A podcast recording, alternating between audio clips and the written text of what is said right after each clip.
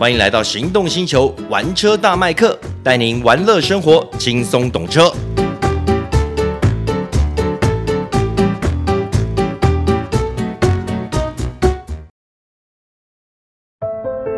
当科技遇上极致守护，当听感无限延伸，释放感官的驾驭之旅，你将习以为常。All New CR-V 搭载顶级 BOSE 音响。Honda Connect 全车十具辅助气囊，为你从容实现御风而行的感官饗宴。想品味 All New CR-V 新质感风范，欢迎亲临 Honda Cars。Honda。Hello，大家好，欢迎收听玩车大麦克，我是 Michael 汪廷乐。哎，Hello，各位听众朋友，大家好，我是导叔导观众。啊，各位听众大家好，我是来插花的。车主黄志豪，感谢志豪哥一起参与。啊，今天要跟大家大家聊的呢，是也是在这个市场上面一个话题，嗯，就是 X Trail，你上的 X Trail 轻油电版本，也是国产版本，是出来了，是还蛮特别的国产版本 X Trail。出轻油电，因为刚刚我们也在闲聊嘛，就是身旁有同学朋友开上一代，但是呢，出这个轻油电，大家还蛮好奇的。嗯，是对，这是它呃这台新车的一台一个一个重点。嗯，而且它的马力还蛮强的，它马力也蛮强的。对，对，它用的是一点五 VC Turbo，也就是可变压缩比的涡轮引擎，嗯、三缸。嗯，听起来还蛮高科技的。说实在，可变压缩比它等于就是它在于呃低转速跟高转速，嗯、它的。压缩比改变，它可以去调整它整个扭力的释放跟输出啊。哦，而且还有搭配轻油电，可是它轻油电我们刚刚问啊也不太一样，跟我们一般认知也不太一样。它轻油电是比较基本的，嗯，并不是我们大家想的四十八 V，而是十二 V 的轻油电。不会啦，十二 V 你可能譬如说今天停红绿灯啦等等之类的，其实它还是能够起到一些省油节能的作用。对对，它引擎会休止，在你滑行的时候，对，它就用这个轻油电系统来带动你的曲轴，比较轻负载的情况下面，它可以应付。对对对，所以它还是有这个省油的效果，然后同时给你一多一点点的动力输出。嗯嗯。可是你们觉得我们这一集哇，真是一个隆重哦！我们三个人来聊这台车，为什么呢？因为这个集聚实在是太重要了。嗯，你看是一个大家兵荒马乱。你看加 B CR-V 才刚大改款上市嘛，对不对？对。你看 S Trail 马上紧跟着上来。对，是啊。对，然后你看。RAV4 Toyota RAV4 虽然是进口的，可是还是一样老神在在。不过最近我看到他的电视广告了，那你看到？哎，我也看到了，我也看到了，所以也会紧张了。是对这个市场的变化，大家还是会紧张。而且最近我又看到了另外一个广告，嗯，是 Tucson 啊，Tucson 的那个对对对，我也发现它的 Hybrid 也开始在狂打了。对，是不要忘记它。对，所以市场竞争非常激烈，日系、韩系的这个价格带。其实竞争蛮激烈，都大概差不多一百万到一百三十万左右这个市场了。是，对啊。那我们刚刚讲到了 X Trail 轻油电，它的马力，我们刚刚说它一点五 VC Turbo，嗯，哦，它的马力有两百零四匹，哇，扭力破三十公斤米，是三十点六公斤米，这个数字其实非常漂亮。对，没错，非常漂亮。因为基本上一般我们认知中一点五升涡轮增压引擎，可能它的动力。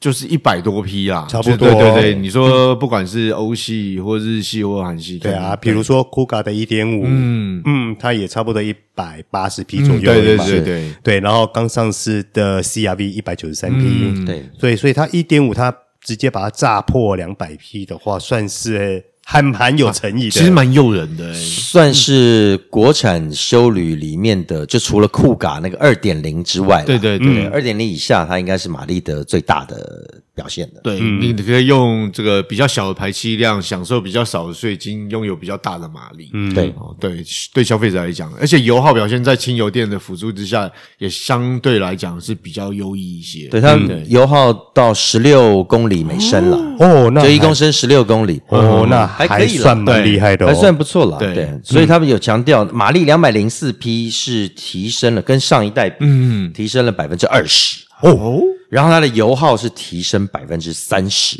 哇。哇，嗯，那其实这个提升幅度还不小。对，没错。对了，大家不要认为说动力大，它油耗就会大。No No No No，因为你要拖动一个这么大的车子，嗯，大的动力反而会让你的油耗降低。嗯嗯嗯嗯嗯嗯，就相对来讲，就是 CP 值，简单讲，白话讲，CP 值其实还蛮高的，CP 值蛮高的，是的，是的，对对。所以在市场上竞争下，相对来讲，当然除了动力，它其实我们讲像外观的部分，但外观部分，我是觉得，呃，但是坦白讲，我个人意见，对 S Trail 来讲呢，我并没有觉得，因为。上一代的外形就是比较中规中矩，对，中规中矩啊，比没有什么活泼，没什么流线动感，它就是还蛮硬，有点硬派这样。那这一代就感觉起来就比较科技化，比较现代，或者甚至有点未来感啊。对你这个，其实他们改款时间也蛮长的。嗯、对，他要是不再与时俱进，嗯，那这个产品就完蛋了。对对对对，所以他们马上要跟上了。有了，我觉得它那个双层式头灯。在造型上还蛮有特色的，我我我挺喜欢它的那个头灯，真的。就从当初我们开 X Trail E Power 的时候，我就蛮肯定它的内外设计了。嗯，对，它那种分层式头灯，前卫感就很重。对，对，我们毕竟知道它跟雷诺其实你上了，跟雷诺有很紧密的关系。对，是。那雷诺的就法国车的设计，通常都是走很前卫的。对，对。那其实这我觉得这个母公司如果是雷诺的话，嗯。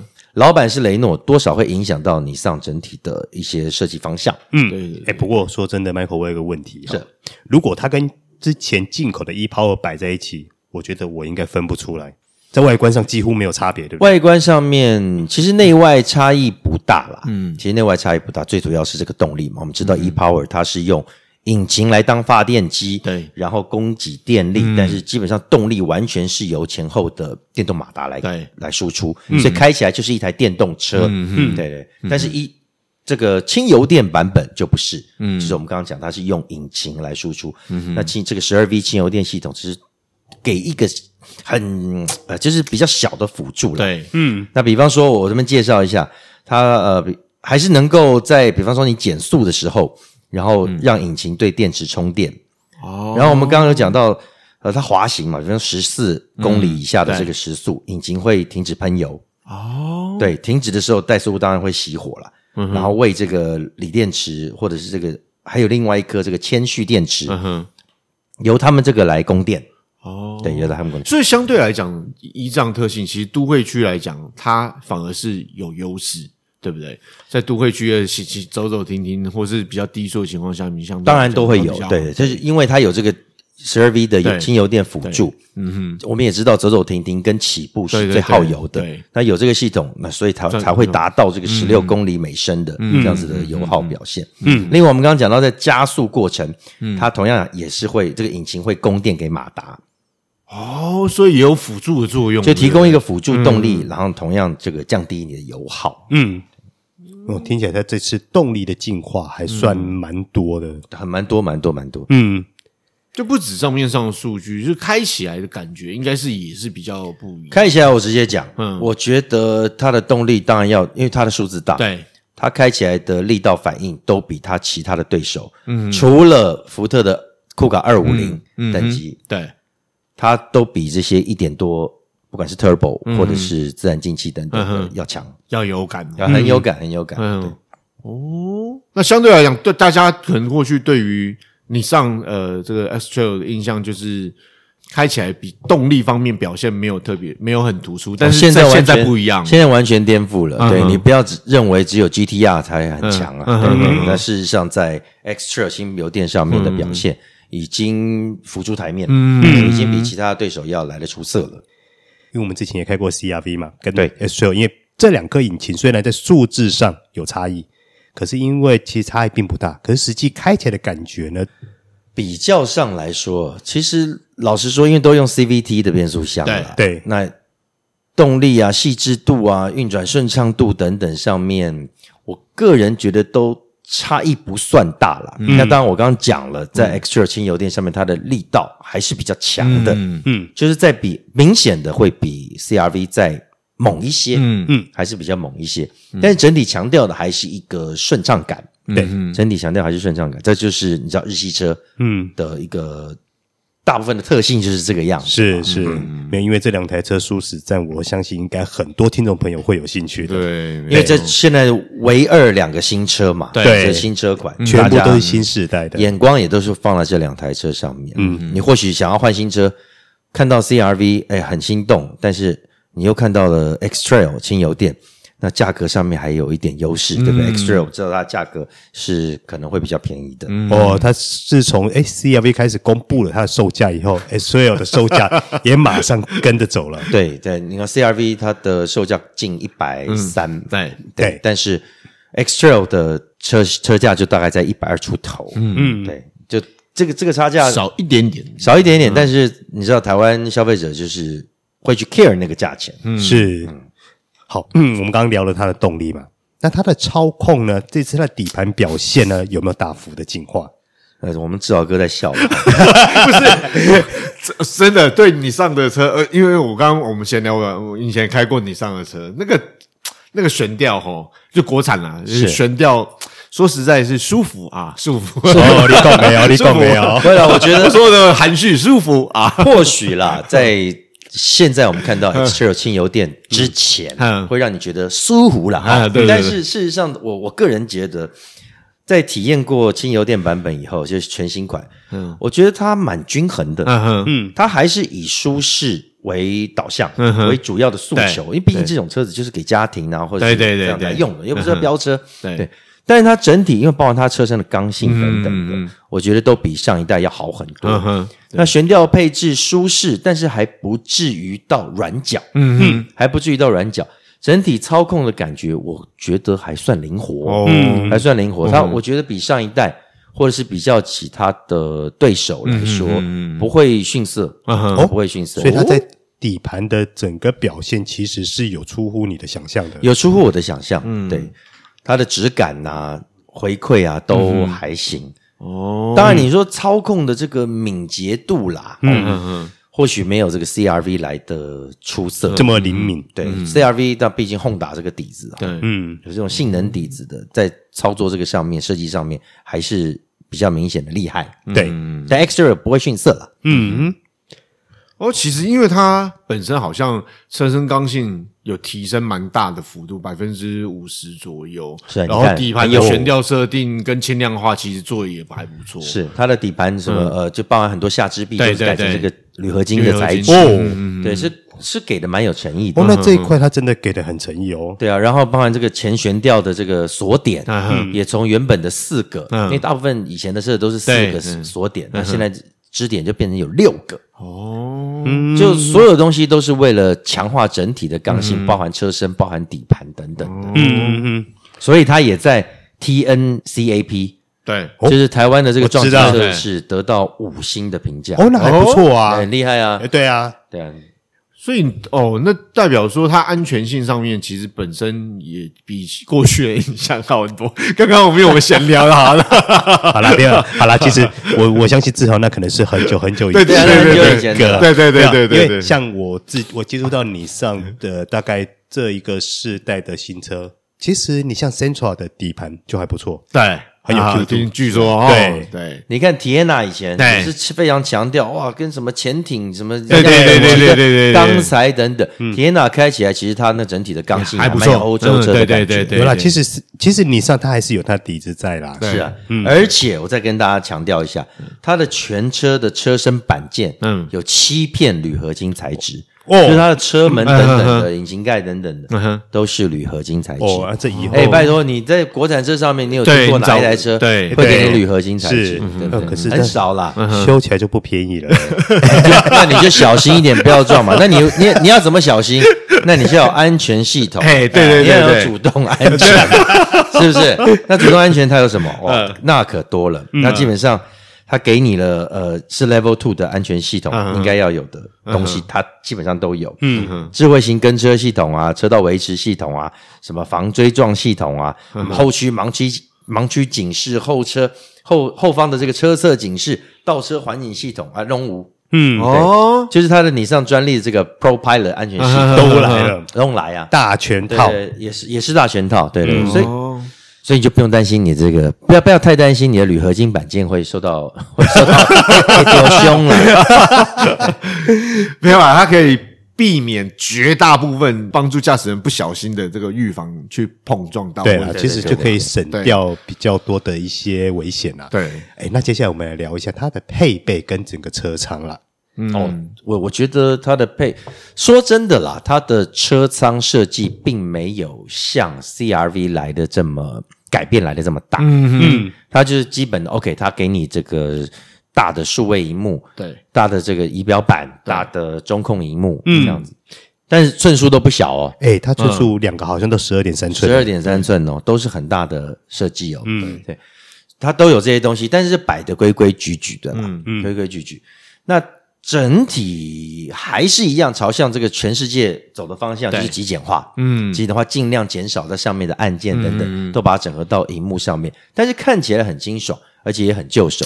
你做的有的时候太前卫。对啊，你这个人上去，比方说这个副职辈的或者年纪大一点的上去，嗯，你全部看不懂有什么用嘛？嗯，消费族群其实有有这个关系，是是是，嗯，你上我觉得对于稍微年纪稍长的这些用家，嗯，对。他们的这个记忆度、印象度和他们的接受度，其实也相对比较高，对，嗯哼，而且其实它的内装，呃，基本上看起来是算大气。我说大气就是，嗯，不会像 Michael 讲的，不会那么复杂，但是线条也不会那么复杂，然后按键配备也不会那么复杂，就很简单，对，就很简单，但是看起来还蛮。开阔，不过它用双色的嘛，对不对？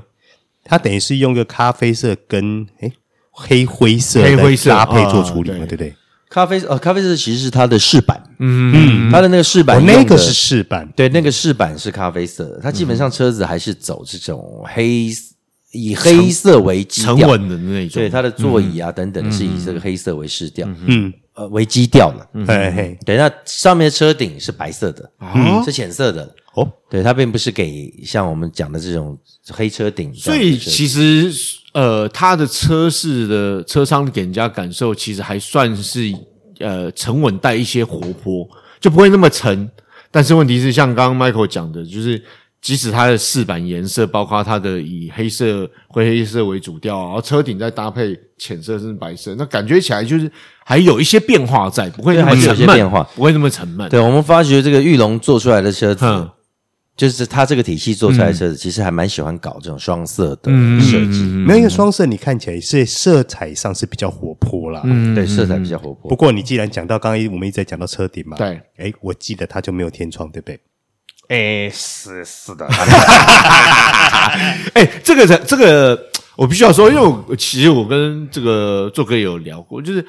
就像我个人呐，我我我比较我 care 我会 care 天窗，因为修旅车，所以你 care？对，我 care 我会 care 天窗，就修旅车，你的这个大天窗那打开来之后，就觉得哇爽，对，爽度，而且对对对，这个志豪哥也有小朋友，对对对对，小朋友坐在后面的时候，他们其实很喜欢天窗。对，但我天窗会吸引小朋友的注意，会会会会会会会。我儿子每次都下来说：“爸爸，把天窗打开。”对对，当然是里面的那个遮板啦。对，他要看外面的。对，有时候下雨，他要看雨滴凝结起来。对对对对，然后从小水珠变成一个大水潭这样子。哦，吸引他们注意力。帮助他们这个安安静一些，安安稳一些，要不然后面吵死。这个我就比较没办法体会了，因为因为对我来说，因为天窗，我我自己都会觉得好像没有那么重要。原来天窗有这么大的功能。有这个有一些时候是，比如说比较喜欢户外休闲的，他可能在用途上面有帮助啦。就是常常你看到那个广告。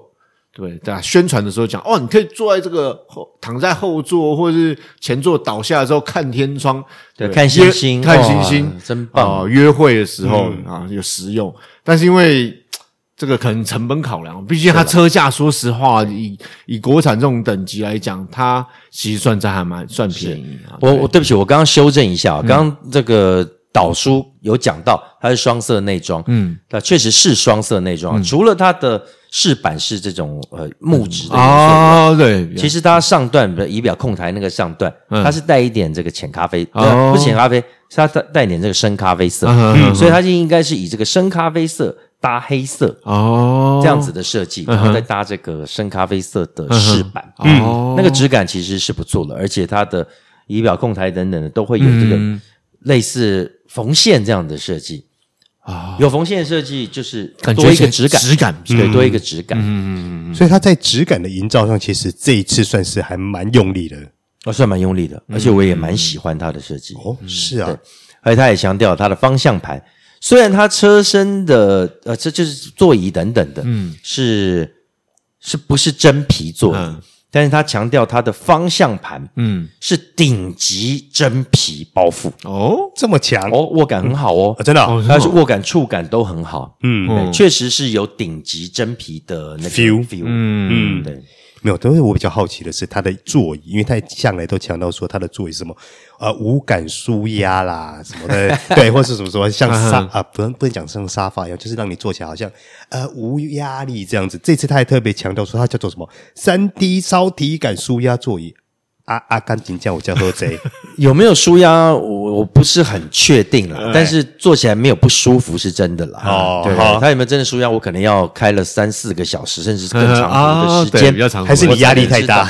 哦，我都没有压力，所以我都没有感觉到不舒服。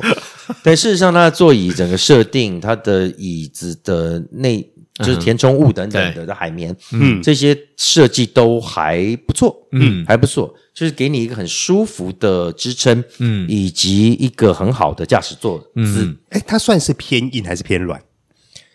严格其实它也不能算硬，也不能算软啦，它就是走一个中间的调性啊。是是，因为太软，我们很容易就。不舒服，嗯，太软，我们联想到过去我们常讲是日系的这种座椅都比较像沙发或者比较软，它它哦，它倒不至于，它倒不至于，它走的是一个还蛮协调均衡的路线的，嗯，因为你也知道硬也不舒服，对，太软也不舒服，是，就是走中间调性才会符合它这个什么，哎舒压健康等等，嗯，对，所以就是说它基本上从内到外跟整个悬吊调教，甚至于包含座椅，它都走比较舒适路线的，是啦，这种车子你不得不走这个路线，嗯、要不然你太极端了，波狼狈啊。嗯，对。然后我们再看到它的后座空间，嗯、它的后座空间其实表现也不错。嗯嗯，对它的呃，不管是纵向啊、横、嗯、向，或是头部高度，嗯嗯、对，也是给一个很舒服的设计。嗯嗯嗯嗯。所以你基本上像以你的身高坐进去的话，它大概还剩下多少的空间呢？